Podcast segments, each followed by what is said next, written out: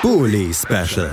Die Vorschau auf den Bundesligaspieltag auf meinsportpodcast.de. Herzlich willkommen zurück zum Bully Special auf meinsportpodcast.de. Eben gerade, da haben wir über das Freitagabendspiel zwischen Union Berlin und Greuther Fürth geredet und äh, das ist auch durchaus interessant für den Verein, über den wir als nächstes hier sprechen wollen. Die Kölner müssen nach Augsburg reisen und sind einen Punkt hinter Union Berlin in der Tabelle, stehen gerade auf Platz 7. Auf Platz 6 steht eben Union auf dem Euroleague-Platz. Also direkte Konkurrenz um den Traum von Europa, vielleicht in einem größeren Wettbewerb oder eben in der Conference League.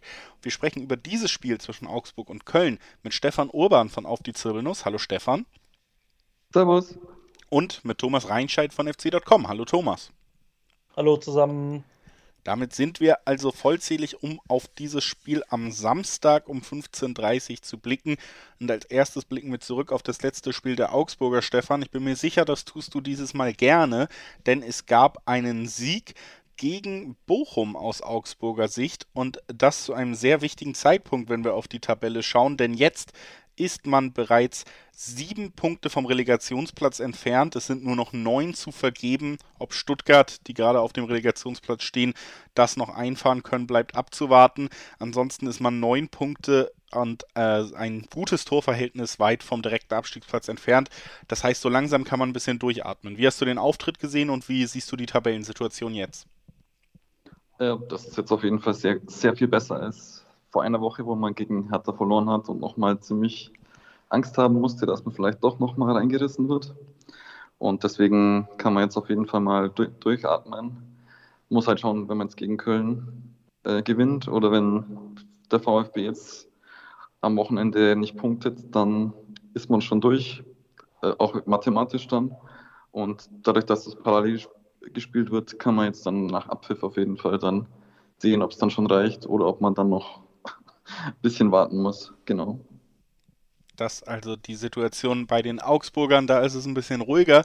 Die Kölner, die stehen so ein bisschen mehr unter Spannung. Zwar nicht, weil es um den Abstieg geht, das ist ja schon mal die erste gute Nachricht, Thomas, sondern weil es um Europa geht und weil eben auch Union Berlin mit dem Sieg über Leipzig da sich äh, weiterhin sehr, sehr eng im Rennen hält. Man hat ja vielleicht gedacht, vielleicht lassen sie liegen gegen die starken Leipziger und Köln kann schon vorbeiziehen. Das ist nicht gelungen, obwohl man seine eigenen Hausaufgaben ja erledigt hat am Ende.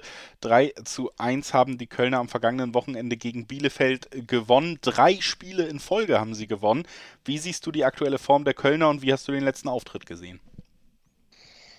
Gegen Bielefeld war es äh, so die Kategorie Arbeitssieg, muss man ehrlich sagen. Ähm, früh in Führung gegangen, dann so ein bisschen den Faden verloren, auch durch, durch ähm, die äh, Verletzungsgeschichte um Jonas Hector, der dann zehn Minuten sich hat behandeln lassen, um dann kurz nochmal wiederzukommen und dann eben äh, doch sich hat auswechseln lassen.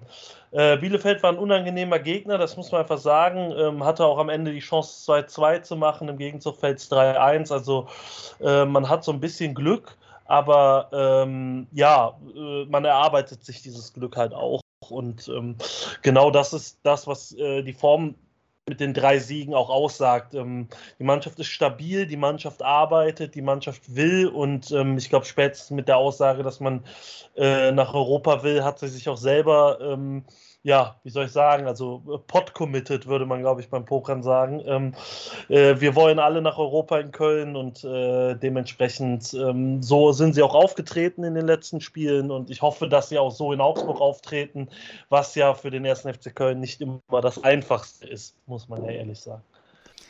Die Kölner sind committed. Es wird also schwer für die Augsburger dagegen zu halten, gerade auch bei der Form der Kölner Stefan. Was erwartest du dir denn jetzt von Auftritt nach dem Sieg gegen Bochum, nach dem fast gesicherten Klassenerhalt? Äh, kann man jetzt befreiter aufspielen oder ist es vielleicht auch wirklich so ein Lastabfall und man wird nicht unbedingt die beste Saisonleistung sehen? Dadurch, dass es jetzt noch nicht durch ist, denke ich noch nicht. Also ich würde jetzt tippen, wenn es jetzt am Wochenende durch ist, dass man im Spiel danach dann wirklich äh, ziemlich einen Lastabfall hat. Aber jetzt muss man zumindest schauen, dass man unentschieden oder so spielt oder am besten gewinnt. Und ich denke, das ist dann, jetzt, jetzt ist die Anspannung noch, noch groß, solange es jetzt eben rechnerisch noch nicht durch ist.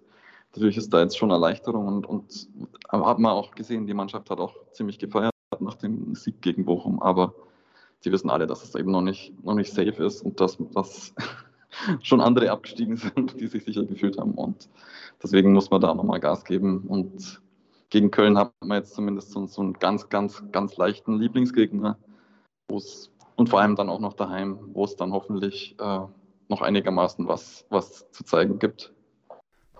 Thomas, wenn wir nochmal auf die Kölner blicken, auf diese drei Siege jetzt in Folge, das begann ja auch so ein bisschen, das haben wir ja auch hier vor dem, vor dem ersten Sieg dann in dieser Siegesserie wieder gesagt, jetzt ist so der Zeitpunkt, eine Niederlage könnte bedeuten, dass dieser Traum ganz schnell vorbei ist.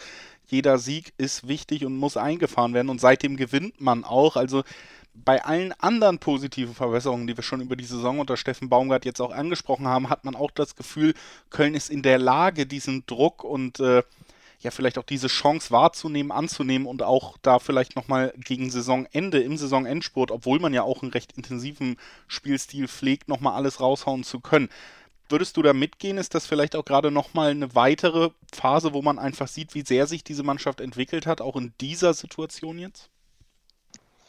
Ja, auch. Ich glaube aber tatsächlich, dass sie es gar nicht so als Druck wahrnehmen. Also ich glaube, dass sie die Chance sehen, die sie haben ähm, es aber nicht so wahrnehmen, als müssten sie jetzt zwingend. Also ich glaube, glaub, 2017 war es so ein, so ein Gefühl now or never. Ähm, da hat man der Mannschaft schon angemerkt, dass sie A will, aber B, dass das auch ein Riesendruck ist von Seiten äh, von außen, aber auch von innen. Ähm, das Gefühl habe ich aktuell nicht. Klar, am, am Samstag gegen Bielefeld lief es ab und zu nicht so rund, wo man das Gefühl hatte, ähm, ja, die Last ist schon schwer, aber insgesamt hat man den Eindruck, dass diese Mannschaft einfach unfassbar Bock darauf hat und äh, ja, teilweise vielleicht sogar zu sehr Bock. Ähm, die Schlussphase gegen Mainz äh, hatten wir ja auch besprochen. Ja, das ist, ähm, ich glaube, natürlich ist es ein weiterer Entwicklungsschritt, aber ich glaube, dass diese Mannschaft einfach aktuell einen Lauf hat und den so weit ausdehnen möchte, äh, wie, sie, wie sie kann. Und ähm, ja, also Augsburg ist, glaube ich, nicht der angenehmste Gegner für sowas. Ähm, äh, der FC hat, glaube ich, äh, einmal in den letzten elf Jahren oder sowas gegen Augsburg gewonnen. Das war letztes Jahr. Äh, vielleicht gibt es ja einen zweiten Auswärtssieg in Folge in Augsburg und dann könnte man zum Glück äh, ja, weiter von Europa träumen. Aber ich glaube, selbst bei einem Punkt oder bei einer Niederlage wäre das Spielchen noch nicht vorbei und äh, dementsprechend sind noch zwei Spieltage danach und ähm, wir, wir träumen weiter von Kopenhagen und Teneriffa und Mailand. Der Traum erlebt. Äh, bevor wir tippen, Stefan, äh, wie sieht es personell bei den Augsburgern aus? Ähm, ja, Petersen ist jetzt fünf, mit fünfte Gelben gesperrt und Meier soll jetzt wieder fit sein, deswegen wird er wahrscheinlich auch in die Anfangsformation für Grueso rücken und sonst denke ich, ist Weinz ja so der Typ, der halt immer die gleiche Mannschaft aufstellt, wenn sie gewinnt. Und so wird es dann auch sein, glaube ich. Das also die Ausgangssituation bei den Augsburgern. Thomas, was gibt es personell bei den Kölnern zu berichten? André Duda ist suspendiert worden. Ähm, gab ein bisschen Trara um äh, seine Einwechslung bzw. das Wahrmachen vor einer möglichen Einwechslung gegen Bielefeld. Ähm, der wird auf jeden Fall nicht im Kader stehen dadurch. Ähm, danach ist aber laut Aussage Baumgart alles gegessen mit dem Thema und äh, steigt dann wieder ins Mannschaftstraining ein. Äh, Sebastian Andersson fehlt weiter nach Corona-Erkrankung. Das scheint den Mann richtig aus den Schuhen gekippt zu haben. Äh, Sadi Özcan ist leider gesperrt. Ich glaube, das wäre ein sehr schönes Duell geworden, äh, Dorsch gegen Özcan, ähm, die sich ja aus der U21-Nationalmannschaft kennen. Marvin Obus ist verletzt, aber hat ja auch in äh, dieser Saison noch keine Rolle gespielt als äh, Youngster. Ansonsten feuerfrei auf Kölner Seite und ähm, dementsprechend ähm, glaube ich, dass nur eben Özcan ersetzt werden muss und äh, der Rest äh, auflaufen wird wie in den letzten Spielen. Also, nicht allzu viele Veränderungen werden uns personell erwarten, was die Startelfs beider Mannschaften angeht. Lasst uns noch gemeinsam tippen. Stefan, was glaubst du? Wie geht's aus? Ja, ich tippe, wir gewinnen wieder und die äh, Kölner Anhang wird wieder auf Twitter dann sagen, haben wir es endlich wieder hinter uns. Und 2 zu 1. 2 zu 1 für Augsburg. Der Tipp von Stefan Urban von Auf die Zirbelnuss. Thomas, was glaubst du?